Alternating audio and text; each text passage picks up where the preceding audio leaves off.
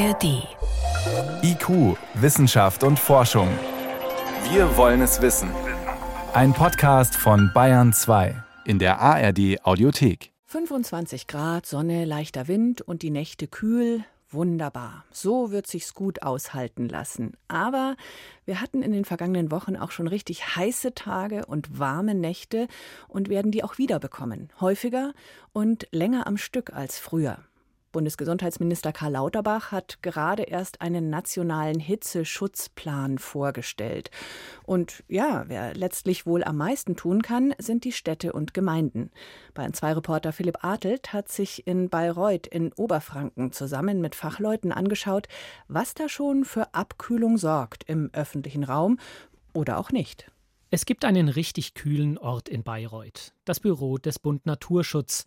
Hinter dicken Altbaumauern, draußen klettert der Wein die Fassade hinauf. Drinnen am Computer sitzt Johannes Lührs. Der Geograf hat in einem Projekt mit der Uni Bayreuth das Stadtklima der fränkischen 75.000 Einwohnerstadt untersucht. Bisher hat man immer solche Klimauntersuchungen in Großstädten gemacht. In München, Berlin, Paris und Hamburg und so, Köln, wo man dachte, da ist es besonders krass das ist also wirklich in der Tat so, dass wir unter Umständen sogar größere Temperaturgegensätze zwischen den kühleren und den heißeren Bereichen an einem Hitzetag genauso in den kleineren und mittelgroßen Städten messen. Lyas öffnet eine Landkarte auf dem Bildschirm. Darauf sind blaue Pfeile eingezeichnet, die kalte Luftströmungen aus dem Umland in Richtung der überhitzten Stadt symbolisieren. Mehrere dieser Kaltluftschneisen enden abrupt an einer rot gestrichelten Linie. Das heißt, die Luft, die jetzt hier talabwärts wehen würde und saubere, frische Luft anbringen würde, die wird dann hier geblockt. Und die kommt hier durch die Innenstadt nicht durch, kann also hier nicht kühlend wirken. Gebäude, ein Wehr, die Autobahn. Der Mensch hat im Laufe der Jahrhunderte die Frischluftschneisen um Bayreuth verbaut. Dabei sind sie der Schlüssel für die Klimaanpassung. Sie gilt es zu erhalten. Ausflug in die Innenstadt. Das Büro liegt in einer kleinen Straße, die rechts und links mit Parkplätzen gesäumt ist. Dazwischen kleine Inseln mit Bäumen. Ja, also hier dann eben halt so ein typisches Beispiel. Ne? Lyas erklärt, dass Bäume zwar gut seien für das Stadtklima, sie spenden Schatten. Manche Bäume verdunsten an einem heißen Tag schon mal 500 Liter Wasser, so wie wir Menschen schwitzen. Und das kühlt ab. Aber solche großen Bäume können auch den Frischluftstrom blockieren. Hier stehen sie halt dann teilweise gegenüber. Das ist vielleicht nicht so optimal, sondern wenn man sie eben halt versetzt bauen würde. Oder vielleicht nur eine Seite. Bäume nicht gegenüber, sondern versetzt pflanzen. So sieht die klimagerechte Allee aus. Denn dann hat die Luft aus den Frischluftschneisen mehr Raum, sich durch die Straßen zu bewegen. Wissenschaftler sprechen von der blau-grünen Infrastruktur. Blau für Wasser, grün für Pflanzen. Während der Frischluftaustausch mit dem Umland vor allem nachts funktioniert und uns angenehmer schlafen lässt, hilft die blau-grüne Infrastruktur auch am Tag. Dachgärten und Fassadenbegrünungen isolieren gegen die Hitze, sowie der Wein, der sich an Lyas Bürofenster entlang rankt. Wasserflächen in der Stadt wirken kühlend. Der Platz vor dem Rathaus. Erst kürzlich wurde er umgestaltet. Eigentlich ist alles da, was den Ort angenehm kühl machen könnte. Becken mit Pflanzen, ein Brunnen. Trotzdem ist es unerträglich heiß. Sehen Sie sich diese Parkbänke in der prallsten Sonne. Da setzt sich doch kein Mensch, der Verstand hat, hin. Ja, und bis der Baum da groß ist, ja, das dauert auch noch 30 Jahre, bis der mal vielleicht Schatten wirft. Rundherum ist alles zugepflastert. Auch die Pflänzchen in den Beeten überzeugen Lyas nicht. Sukkulenten, extrem trockenresistente Pflanzen aus den Tropen mit dicken Blättern. Super angepasst an die Hitze verdunsten sie nur wenig Wasser und kühlen damit ihre Umgebung kaum. Wir gehen zum Brunnen, einer großen Metallkugel, durch die an mehreren Stellen das Wasser sprüht. Und jetzt kann man mal hier hinlaufen. Hat der eine Wirkung? Jetzt erst spürt man die Wirkung. Ja, jetzt merkt man, dass hier etwas kühlere Luft kommt. Wir sind aber jetzt anderthalb, zwei Meter vor dem Brunnen. Gehen wir wieder zwei Meter zurück. Keine Auswirkung. Also das ist so ganz typisch, wo man dann solche Sachen auch überschätzen kann, wenn sie nicht richtig konzipiert werden. Die Fernwirkung vieler Maßnahmen ist begrenzt. Auch das ist ein Ergebnis aus Lyas Untersuchungen. Selbst Parks und Flüsse kühlen nur ihr direktes Umfeld. Schon an der nächsten Hauswand kann der Effekt zu Ende sein. Es mag frustrierend klingen, aber die große Lösung gibt es nicht. Klimaanpassung in der Stadt bedeutet viele kleinräumige Maßnahmen. Vordächer, die Schatten spenden, vielleicht mit Solarpanels obendrauf, Trinkbrunnen, ein anderes Arbeitsleben, Siesta bis in den Nachmittag, auch bei uns. Viele dieser Maßnahmen gegen die Hitze sind auch eng verzahnt mit Strategien für weitere Herausforderungen, die der Klimawandel mit sich bringt, zum Beispiel Starkregen und Hochwasser. Der deutsche Wetterdienst hat die Niederschläge seit 2001 analysiert und festgestellt, es gibt immer häufiger Starkregen. Markus Groth arbeitet bei Gerix, einer staatlich finanzierten Einrichtung, die Kommunen zum Klimawandel berät. Wir haben teilweise wunderbare Beispiele von Regenwasserspielplätzen. Hier in Hamburg, aber auch in Rotterdam gibt es viele Beispiele dafür, wo man einfach eine Fläche hat, die an sich schon versiegelt ist, aber man sie so gebaut hat, dass das Wasser da beim Starkregen sich speichern kann, nach dem Starkregen das Ganze auch genutzt werden kann, vielleicht als Wasserspielplatz oder das Wasser von da aus dann auch gezielt abgeleitet werden kann. Gezielte Ableitung des Wassers, nicht nur für den Hochwasserschutz. Denn das Wasser, das immer häufiger als Starkregen fällt, brauchen wir in trockenen Phasen dringend zur Bewässerung der grünen Infrastruktur. Klimageograf Lührs. Es fällt ja Regen, aber dann als Starkregen. Und der gesamte Monatsniederschlag fällt an ein oder zwei Tagen. Es gibt ja genügend Regionen, Israel oder so. Die Römer haben das auch wunderbar gelöst. Was machen die? Sie bauen Zisternen. Lyas wünscht sich eine Zisternenpflicht in Neubauten. Schutz vor Starkregen und Anpassung an die Hitze, beides geht so zusammen. Mit politischem Willen wäre so etwas vergleichsweise leicht umzusetzen, leichter als neue Kaltluftschneisen in die gewachsene Stadt zu schlagen. Aber auch bei einfacheren Dingen tut sich bisher zu wenig, da sind sich die beiden Wissenschaftler einig. Markus Groth. Das hängt mit Strukturen zusammen in Verwaltung, dass wir einfach oftmals nicht diese eine Leitbehörde haben, zum Beispiel, die wirklich das ganze Thema durchdrücken kann. Ein Amt hat eine Idee, jetzt vielleicht mit Begrünung sehr viel voranzubringen. Und das Grünflächenamt hat das Problem, dann müssen wir mehr bewässern, haben mehr Arbeitsaufwand und die Ressourcen dafür nicht. Aber das merkt man in der Verwaltung öfter noch, dass es dann einfach auch keinen Konsens der unterschiedlichen Ämter gibt. Mehr Zusammenarbeit in der Verwaltung, aber auch mit Umlandgemeinden. Das könnte der Schlüssel für eine erfolgreiche Anpassung an den Klimawandel sein denn aus dem Umland kommt das wertvolle Wasser und die frische Luft, die das Leben in der Stadt auch in Zukunft erträglich machen.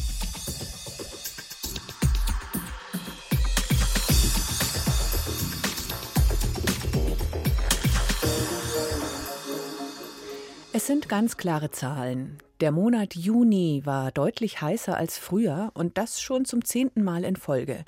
Deutlich heißer heißt um fast ein ganzes Grad. Und früher, in diesem Fall, die Juni-Durchschnittstemperatur zwischen 1982 und 2010. In den kommenden Wochen, jetzt im Juli und August, soll es auch wieder richtig heiß werden. Hitze als Problem für die Gesundheit, das wird ein immer wichtigeres Thema. Laut Robert Koch Institut sind vergangenes Jahr im Sommer jeden Tag durch Hitze rund 100 Menschen mehr gestorben.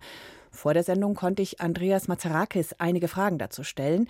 Er leitet das Zentrum für medizinisch-meteorologische Forschung des Deutschen Wetterdienstes. Ja, und erstmal die Frage, was bedeutet das denn für den Organismus an Hitzesterben? Wenn es zu heiß ist und der menschliche Körper es nicht schafft, diese überschüssige Wärme, die er selber produziert, oder die Wärme aus der Umgebung dann abzugeben, dann kommt es erstmal zu einer Überforderung der Thermoregulation. Das heißt, es wird für ihn immer wärmer und wärmer. Das bedeutet aber im nächsten Schritt eine Störung des Herz-Kreislauf-Systems. Das Herz schafft das nicht mehr. Und dann fangen wir über eine Verschlechterung des Wohlbefindens zu sprechen. Dann sind wir erschöpft und dann gibt es weitere Belastungen des Herz-Kreislauf-Systems. Mhm. Hitzekrämpfe, Hitzschlag. Es gibt ungefähr 30, 35 Arten zu sterben an Hitze. Und dann gibt es auch weitere Faktoren wie Hyperthermie, dann kommt der Kreislaufkollaps, dann gibt es ein Multiorganversagen. Wenn das passiert, ist die nächste Stufe natürlich der Tod. Mhm. Jeder kennt den Unterschied im Gefühl, wenn ich eine trockene Hitze habe, die halte ich irgendwie besser aus als so eine feuchte, dämpfige Hitze. Sie als Fachmann, können Sie trotzdem eine Gradzahl, eine konkrete festlegen, ab der es nicht nur unangenehm, sondern gefährlich wird? Wenn wir Hitze quantifizieren möchten, dann genügt uns nicht nur die Lufttemperatur. Sie haben schon die Feuchte angesprochen. Das ist die zweite Größe, die wichtig ist. Es hat immer mit dem Level zu tun, aber auch in Bezug auf wie lange so eine Hitzesituation andauert. Aber es kommen noch weitere Größen dazu. Wie zum Beispiel, ist es windig oder ist es nicht windig? Ist es strahlungsintensiv, also scheint die Sonne oder ist bewölkt? All diese Faktoren müssen berücksichtigt werden. Und verwenden für diese Quantifizierung die gefühlte Temperatur, die fasst alles zusammen, Temperatur, Feuchte, Strahlung und Wind, und gibt es eine Temperatur wieder, wie die Menschen das empfinden. Mhm. Aber zusätzlich gibt es natürlich auch noch die UV-Strahlung, es gibt Pollen, die in der Luft sind, Es gibt dann auch Schadstoffe, Gase wie Ozon. Aber das heißt, es ist so eine multifaktorielle Geschichte. Gibt es trotzdem bei dieser gefühlten Temperatur ein Level, wo Sie sagen, ab 30 Grad, ab gefühlten 31 Grad, da wird es dann gesundheitlich gefährlich? Wir sehen, dass die Mortalität ansteigt, wenn wir eine gefühlte Temperatur von 32 bis 38 haben, wobei dieser Wert 32 nicht konstant ist. Mhm. Dann verwende ich unterschiedlich zu Beginn des Sommers. Im Mai ist dieser Wert niedriger, im September ist er entsprechend höher. Ah, weil wir es noch nicht gewohnt sind, wahrscheinlich, oder? Genau, ist ein Anpassungseffekt. Beim eigenen Verhalten, da heißt es immer wieder, es gibt noch nicht genug Informationen. Man muss den Leuten noch besser sagen, was zu tun ist, was jeder Einzelne tun kann. Ist es wirklich so banal? Muss man Menschen sagen, trink bitte genug und geh mittags nicht in die Sonne? Hängt es wirklich daran, an der mangelnden Information? Es hängt auch an der Information, es hängt aber auch damit zusammen, dass wenn man krank ist, beziehungsweise älter ist oder auch kleine Kinder haben kein Durstgefühl.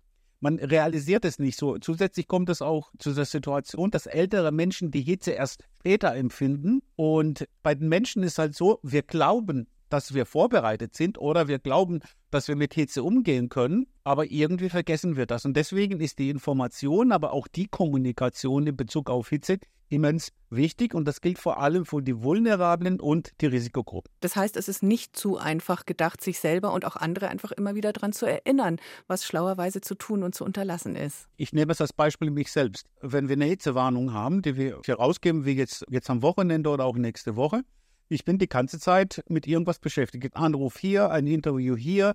Ich selber vergesse dann auch zu trinken. Und das demnächst wieder bei 34 Grad. Genau. Jetzt haben wir darüber gesprochen, was der Einzelne, die Einzelne tun kann, aber Schutz vor Hitze ist natürlich eine politische Aufgabe der Kommunen und so weiter. Da liegen Ideen auf dem Tisch.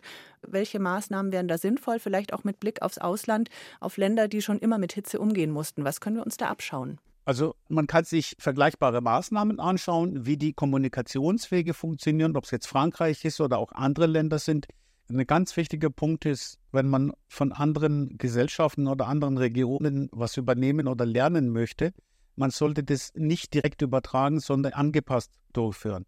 Die erste Frage, die sich stellt, vor allem in den Städten, schon in Kombination Hitze und Trockenheit, welche Bäume sollen angepflanzt werden? Wenn wir jetzt ganz neue Gattungen einführen, wir wissen nicht, wie sie reagieren werden. Von dem her wären es die gleichen Gattungen, aber die ein bisschen trockenresistenter sind. Das ist der eine Punkt. Der zweite Punkt ist, was wir von anderen Regionen lernen können, ist zum Beispiel Verhaltensregeln, zum Beispiel wie Siesta. Das wäre eine Möglichkeit. Bei Hitze und Hitzewarnung, dass man entsprechend die Arbeitszeiten anpasst. Bin ich sehr dabei. Kann ich mir vorstellen, aber das geht nicht überall. Ich bin sehr dafür, diesen Austausch zu haben mit den verschiedenen Disziplinen, um möglichst Lösungen zu arbeiten, die nicht so kostenintensiv sind und schnell umgesetzt werden können. Hitze als Gesundheitsproblem wird uns künftig öfter und intensiver beschäftigen. Erklärungen waren das von Andreas Mazarakis, Leiter des Zentrums für medizinisch-meteorologische Forschung des DWD in Freiburg, wo es demnächst wieder deutlich über 30 Grad haben wird. Deshalb bitte ausreichend trinken, Herr Mazarakis, und vielen Dank Ihnen fürs Gespräch. Sehr gerne. Und Hinweis auf hitzewarnungen.de. Genau, hitzewarnungen.de. Da findet man nochmal Tipps und gute Prognosekarten.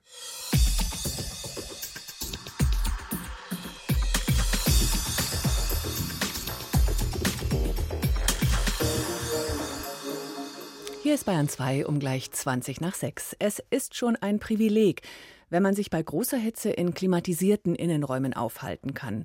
Und es wird immer mehr künstlich runtergekühlte Räume brauchen. Die Internationale Energieagentur schätzt, dass sich der Energieverbrauch für die Raumkühlung bis 2050 verdreifachen wird. Das ist dann global gesehen mehr, als dann fürs Heizen gebraucht wird.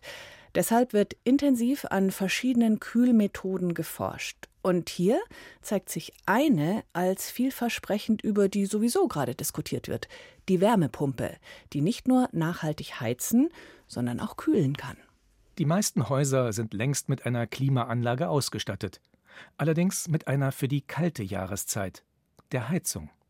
Das Fraunhofer Institut für Bauphysik wollte mit einem Forschungsprojekt herausfinden, ob Heizkörper oder Flächenheizungen im Sommer auch kühlen können. Herkömmliche Heizanlagen verfügen über zwei Kreisläufe. Im ersten erhitzt eine Flamme Wasser. Das erwärmt dann den zweiten Kreislauf, dessen Wasser durch die Heizungen strömt. Jetzt müsste man im Sommerfall dann eben sagen, okay, wir bräuchten möglicherweise einen zweiten Heizkreislauf, der eben jetzt kaltes Wasser bereitstellt und dann eigentlich durch dieses Heizsystem durchpumpt. Simon Schmidt leitet am Fraunhofer Institut die Abteilung für Hygrothermik. Er und seine Mitarbeitenden haben herausgefunden, das Prinzip funktioniert.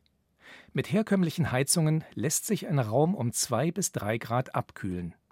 Das ist zwar weniger als ein konventionelles Kältegerät schafft, aber wir sehen auch, dass das trotzdem sehr positiv empfunden wird.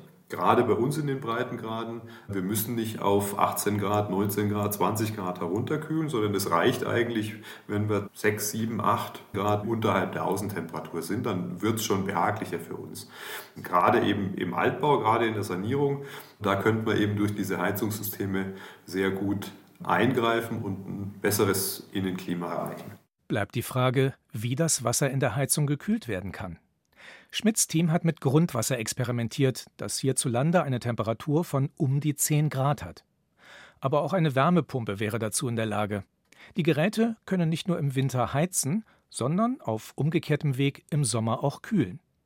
Besonders eignen sich Wärmepumpen, die über Bohrungen bis in 100 Meter Tiefe dem Boden im Winter Wärme entziehen und die im Sommer Wärme aus dem Haus nach unten transportieren können. Das Erdreich ist im Sommer immer kühler als die Temperatur im Gebäude und da kann man dann sogar ohne dass die Wärmepumpe in Betrieb ist, über das Erdreich das Gebäude kühlen und hat damit sogar noch einen positiven Effekt für den Winter, da das Erdreich dadurch aufgewärmt wird und wir im Winter die Wärmepumpe deutlich effizienter laufen kann, weil das Erdreich dann im Winter einfach wärmer ist. Forschende um André Cremonke von der TU Dresden prüfen derzeit, ob dadurch sogar weniger Bohrungen nötig wären als bisher. Das könnte die Installationskosten für Erdwärmepumpen deutlich senken. Auch Geräte, die mit Außenluft funktionieren, können kühlen. Dafür müssen sie im Sommer im umgekehrten Betrieb laufen. Sie brauchen dann aber, ähnlich wie ein Kühlschrank, auf jeden Fall Strom für die Kompression des Kühlmittels. Hier bietet sich insbesondere eine Ergänzung durch Photovoltaik an. Im Sommer habe ich da entsprechend hohe Erträge und kann dann über den Photovoltaikertrag natürlich die Wärmepumpe betreiben. Die Installation eines solchen Systems kann allerdings schnell mehrere 10.000 Euro kosten. Je nach Haus kann es da günstiger sein, eine herkömmliche Klimaanlage einzubauen. Die ist im Prinzip eine kleine Wärmepumpe und kann im Winter auch heizen. Allerdings verbraucht das in den meisten Häusern mehr Energie als eine vollwertige Wärmepumpe. Dafür wird die Photovoltaik im Winter nicht ausreichen. In Bestandshäusern ist der Aufwand überschaubar, um die Heizung auch zum Kühlen umzurüsten. Wichtig, die Anlage muss so geregelt werden, dass die Temperatur der Heizkörper nicht unter den Taubpunkt fällt. Sonst könnte Kondenswasser Feuchtigkeitsschäden verursachen. Dazu ist es natürlich notwendig, die Taupunkttemperatur zu erfassen und das Kühlmittel dieser Taubungstemperatur weitestgehend anzunähern. Dazu ist Sensorik erforderlich, etwas Regelungstechnik. Bestehende Häuser lassen sich aber auch mit weniger Aufwand im Sommer kühlen.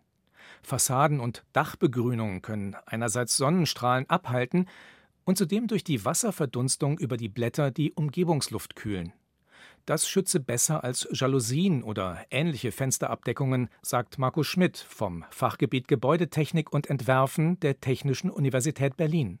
Auch die Strahlung wird von einem konventionellen Sonnenschutz langwellig in das Gebäude eingetragen und von der Begrünung von der Pflanze eben nicht, weil wir dort Verdunstungskälte erzeugen. Das konnten wir auch direkt nachweisen und messen. Übliche Baumaterialien wie Beton, Ziegelsteine oder Gips heizen sich stark auf. Wer neu baut, könnte mit anderen Stoffen Räume schaffen, die sich im Sommer selbst kühlen. Eike Roswag-Klinge ist Professor für klimagerechtes Bauen an der TU Berlin. Er setzt auf Materialien wie Naturfasern, Holz oder Lehm, die sehr gut Feuchtigkeit aufnehmen und später wieder abgeben können. Wenn nachts kühle, feuchte Abendluft und Nachtluft quasi in das Gebäude einströmen kann, das Gebäude Feuchte aufnimmt und am Tag, wenn die Temperaturen steigen, diese Feuchte wieder verdunstet wird. Damit kühlen sich die Gebäude quasi passiv runter, ohne dass man Technik braucht. Wir erreichen damit so einen Delta von 8 bis 10 Grad zur Außentemperaturspitze. Das sind Messungen, die man in Lehmbauten in Ariden, also in sehr heißen Klimazonen, wiederfindet. Selbst Bestandsbauten lassen sich umrüsten. indem man die Innenwände mit einer Schicht aus Naturdämmstoffen ausstattet. Hitzetage wären dann erträglich, wenn man tagsüber die Fenster geschlossen hält. Und das Souterrain wird plötzlich attraktiver als das Penthouse. Wer hätte es gedacht? Forschung für kühles Wohnen. Ein Beitrag war das von Sven Kästner.